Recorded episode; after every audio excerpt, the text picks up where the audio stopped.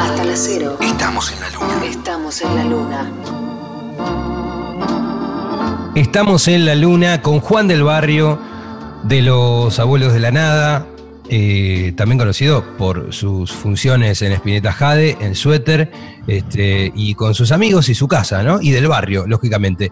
Este, Juan, han este, sucedido ya en estos años muchas reuniones, incluso mía, que creo que el año pasado o el anterior festejó sus 40 años, esa agrupación eh, que fundó Lito Vitale hace eso, 42 años, este, y te has reencontrado. Lito Vitale y Juan del Barrio. Lito, exactamente. Juan del Barrio, Liliana Vitale, yo soy uno de los fundadores de Mía.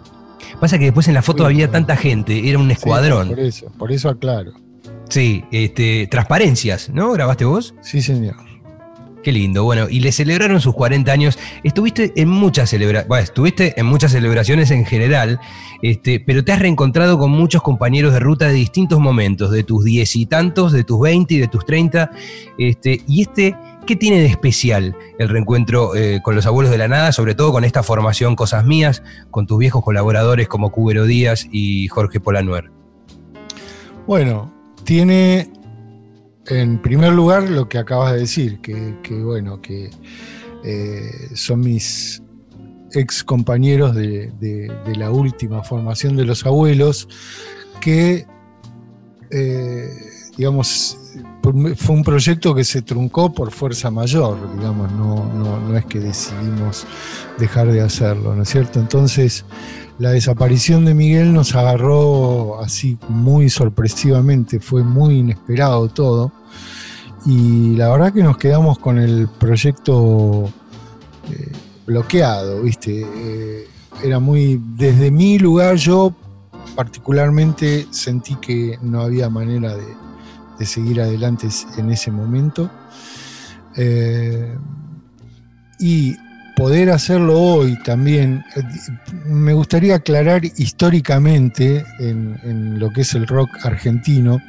El rock argentino hasta ese momento, hasta el año 87 más o menos, eh, no había salido de Argentina, era de consumo interno, era, una, era música de cabotaje. Si bien era eh, mucha gente, digamos, el público era muy grande, pero el público era argentino. Eh, está bien, latinoamericanos, por ahí algunos a la, distancia, pero mm, las bandas argentinas no tocaban afuera. Y con los abuelos fuimos una de las primeras bandas que estábamos, que fuimos a tocar, eh, tocamos ahí en Perú, en Lima, en el año 86 creo y, un poco estábamos inaugurando esa, novedad de, las bandas argentinas tocando fuera de Argentina. Eh, y estábamos a punto de salir y de tener una gira muy importante que nos iba a proyectar a, bueno, América Latina y lamentablemente no pudimos seguir. Otras bandas sí lo hicieron, como Los Enanitos Verdes, Soda Stereo, etcétera que, bueno, no solo tocaron, sino que triunfaron en Latinoamérica, que es un mercado importantísimo.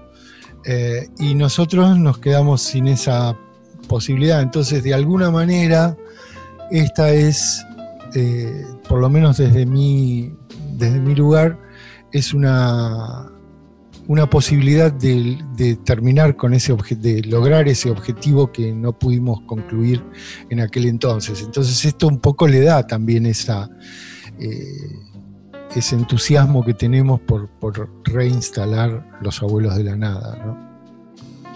Qué, increíble. Voy a hacer este, a destacar dos cosas. Una, que vos como integrante unís las dos, siempre hablando de los abuelos de la nada, versión 80s, ¿no? Este, todos sabemos que existieron a finales de la década del 60, con Mandioca, con, tu compañero de Spinetta Jade, justamente con Pomo. Este, y, sin embargo, de la, de la época 80s, vos unís las dos formaciones, porque tocaste tanto con Basterrica, eh, Andrés, Cachorro, este, de y Melingo, como con, con Willy, con este, Patolosa, con todos los que participaron, y hoy lógicamente nombramos a Choco, a Cubero, a Jorge, este, o sea que estuviste con todos los integrantes. Sí, sería la. Esta sería la tercera formación de los abuelos en la que yo participo, ¿no? Y, es más, creo que soy el único. Exactamente. No, agrega nada, pero vos no, no, pero, amante de los datos periodísticos. Sí, y sobre todo este, que estuviste en todos los ópera este, célebres, tanto el del 85, eh, que quedó grabado ¿no? en ese discazo, que es porque vos pensás que es también como un grandes éxitos de los abuelos de la nada, este, con muchas canciones tocadas eh, en un formato completamente distinto, mucho más eh, eh, modernas, qué sé yo, el marinero bengalí sin la parte funky, con unas máquinas, con unos sonidos que eran del futuro para ese año y que vos participaste mucho de eso, sobre todo porque ya ver una banda con dos eh, tecladistas, con dos sintes, este, y no cumpliendo el rol sinfónico de uno toca el piano, uno toca el teclado, este, eh, fue muy impresionante. Y por otro lado, en el 86, cuando presentan cosas mías, lo mismo, ¿no? Y ahí estabas vos en esta formación distinta, este, haciendo esas canciones, que muchas de ellas están en, en este nuevo en, esta nueva formación de los abuelos. Y, lo otro que quería destacar es que interesante arrancar esta gira, que bueno, ahora está suspendida, pero arrancar en Lima, ¿no? Como volver a laburar esto que, se, que vos decís que se había postergado y empezar en ese lugar donde los abuelos son tan grandes. Claro, bueno, a eso me refería, ¿viste? Sí, fue muy emblemático que el debut de esta formación sea en Lima, que es donde dejamos la semillita para abrir esa puerta a Latinoamérica que no la pudimos abrir en su momento y yo espero que ahora sí. Eh, bueno, vos tuviste el gusto también de, participar ¿no? en Lima en este debut. Para los que no lo saben, Frankie Langdon es vocalista también de Los Abuelos de la Nada junto a Gato Azul. Sí, no te puedo preguntar qué tal. Eh, ¿Y cómo salió el show? Che, ¿qué tal? Se tuvieron que quedar un par de días. Claro, no te puedo hacer preguntas de eso, pero sí puedo contarle a la gente muchas cosas. Primero que tocamos a, 20 minutos de que Boca saliera campeón, eso es un dato de color algo inolvidable. No, no, no, me voy a olvidar nunca de ese momento, o sea, a, minutos de, debutar con esta formación de los abuelos en Lima, en el hotel mirando el partido y Boca saliendo a campeón, ya está, loco. ¿qué más querés? con Peiseré de Boca, con este Perrone, todo, ¿no? Prácticamente, ah, este, creo que menos Gato y Polanuer. Así que un, recuerdo. No, de Boca? no, no, Gato dijo de qué era, pero no me acuerdo. Este, ah. lo que sí reveló Gato es que Miguel era de Boca. Y hay fotos de Miguel con la camiseta de Independiente, de otros ah, clubes, de Argentina, de todo, pero dijo, no, no, Miguel era de Boca. Bueno, vamos a escuchar algo de ese show. Eh, lo primero que salió este año, si bien Himno de mi Corazón fue grabado junto a Hilda Lizarazu y Natalie Pérez a finales del año pasado, principios de este, eh, salió un Vivo Perú con tres canciones. Yo quiero escuchar una de ellas, que es una canción que escribiste con Miguel, que en esta oportunidad canta este, Cubero de Mil Maravillas, y, es un rock hermoso, deforme, con unos acordes locos, con tus sintes. Eh, vamos a charlar en la casa rodante de todos esos sonidos, porque vos sos el responsable de todas esas esas locuras, pero contame algo que recuerdes del momento en el que Miguel y vos hicieron eh, rock and roll sobre la alfombra. Bueno, fue.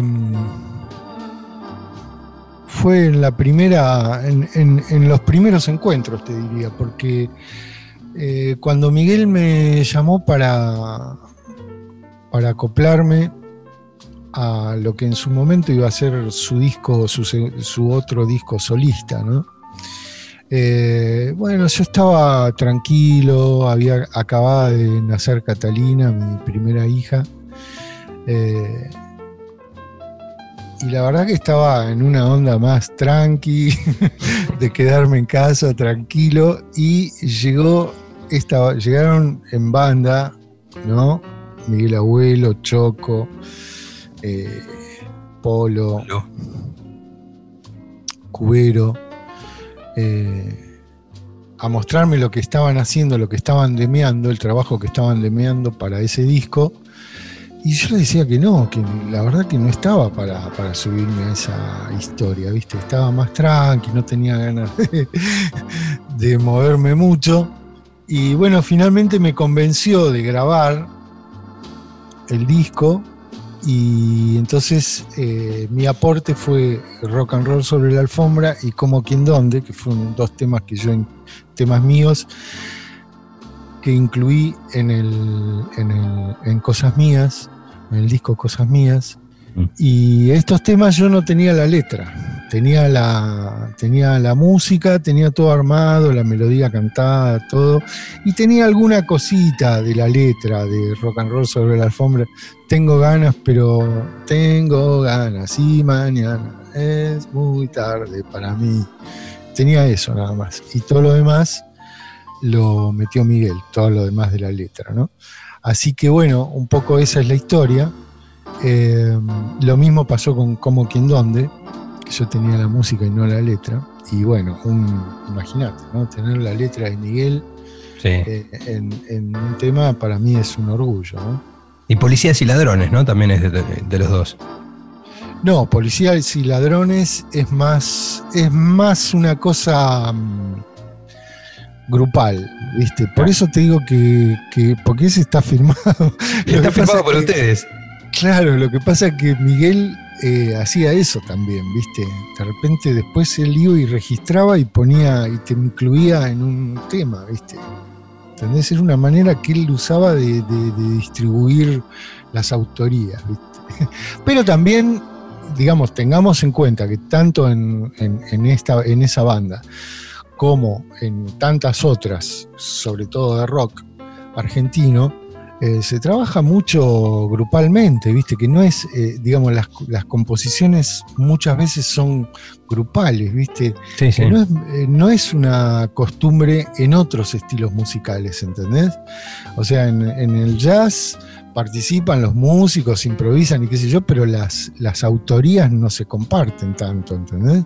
Sí. En cambio, en el rock es casi una, una manera de trabajar propia del rock, ¿no?